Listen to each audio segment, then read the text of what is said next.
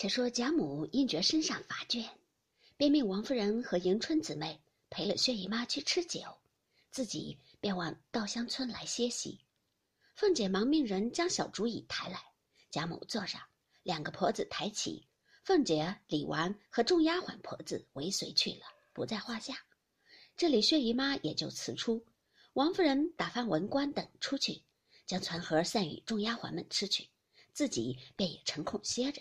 随便歪在方才贾母坐的榻上，命一个小丫头放下帘子来，又命她垂着腿，吩咐她：“老太太那里有信儿，你就叫我。”说着也歪着睡着了。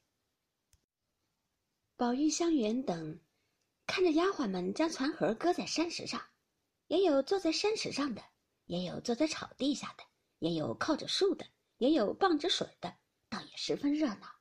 一时又见鸳鸯来了。要带着刘姥姥各处去逛，众人也都赶着取笑。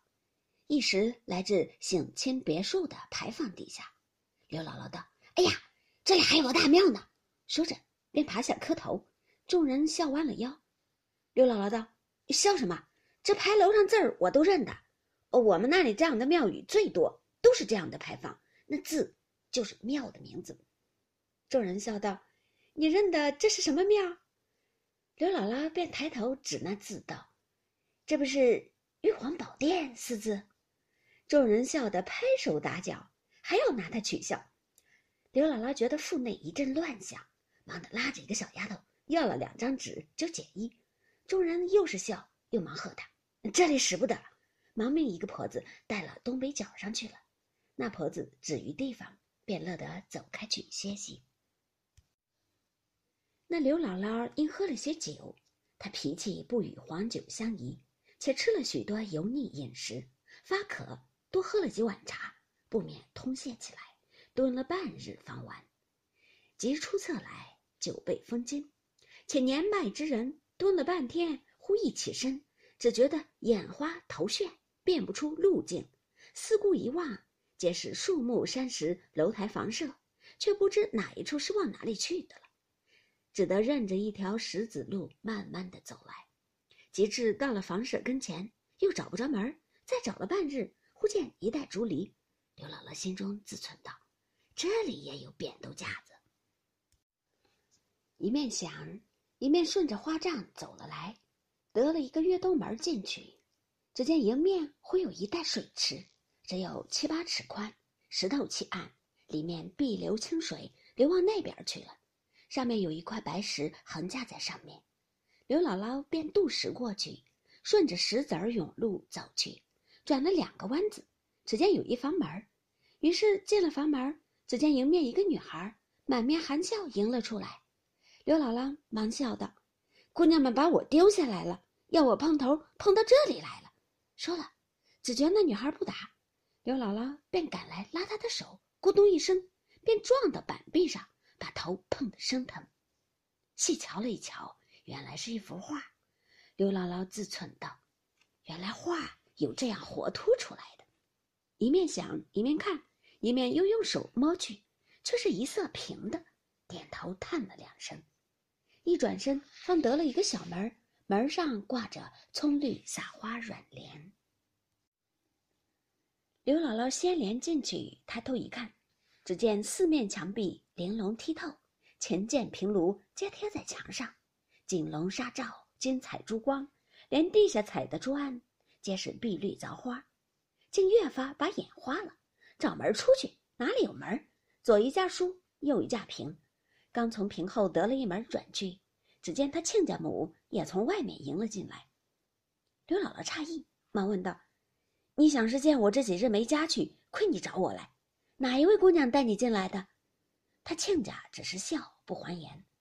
刘姥姥笑道：“你好没见世面，见这园里的花好，你就没死活带了一头。”他亲家也不答，便心下忽然想起，常听大富贵人家有一种穿衣镜，这别说我在镜子里头呢吧？说毕伸手一摸，再细一看，可不是。四面雕空紫檀板壁，将镜子嵌在中间。因说：“这已经拦住，如何走出去呢？”一面说，一面只管用手摸。这镜子原是西洋极阔，可以开合，不意刘姥姥乱摸之间，其力巧合，便撞开消息，掩过镜子，露出门来。刘姥姥又惊又喜，迈步出来，忽见有一副最精致的床帐。他此时又带了七八分醉，又走乏了，便一屁股坐在床上，只说歇歇，不成望身不由己，前仰后合的，朦胧着两眼，一歪身就睡熟在床上。且说众人等他不见，反而见没了他姥姥，急得哭了。众人都笑道。别是掉在茅厕里了，快叫人去瞧瞧。一命两个婆子去找，回来说没有。众人各处搜寻不见。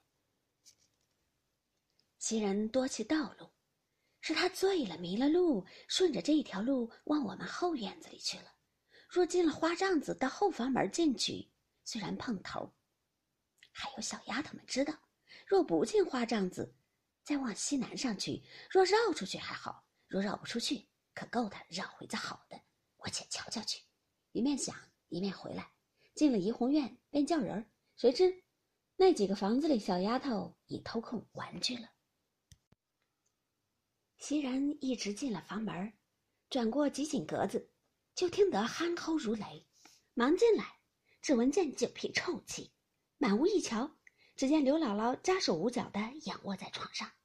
袭人这一惊不小，慌忙赶上来。将她没死活的推醒，那刘姥姥惊醒，睁眼见了袭人，连忙爬起来道：“啊，姑娘，我失错了，便没弄脏了床帐。”一面说，一面用手去挡。袭人恐惊动了人，被宝玉知道了，只向他摇手，不叫他说话，忙将顶内住了三四把百合香，仍用罩子罩上，些许收拾收拾，所喜不曾呕吐，忙悄悄的笑道。不相干，有我呢。你随我出来。刘姥姥满口答应，跟了袭人出至小丫头们房中，命她坐了，向他说道：“你就说醉倒在扇子石上，打了个盹儿。”刘姥姥答应，知道，又与他两碗茶吃，方觉酒醒了，应问道：“这是哪个小姐的绣房？这样精致，我就像到了天宫里的一样。”袭人微微笑道：“这个嘛，是宝二爷的卧室。”那刘姥姥吓得不敢作声。袭人带他从前面出去，见了众人，只说他在草地下睡着了，带了他来的。众人都不理会，也就罢了。一时贾母醒了，就在稻香村摆晚饭。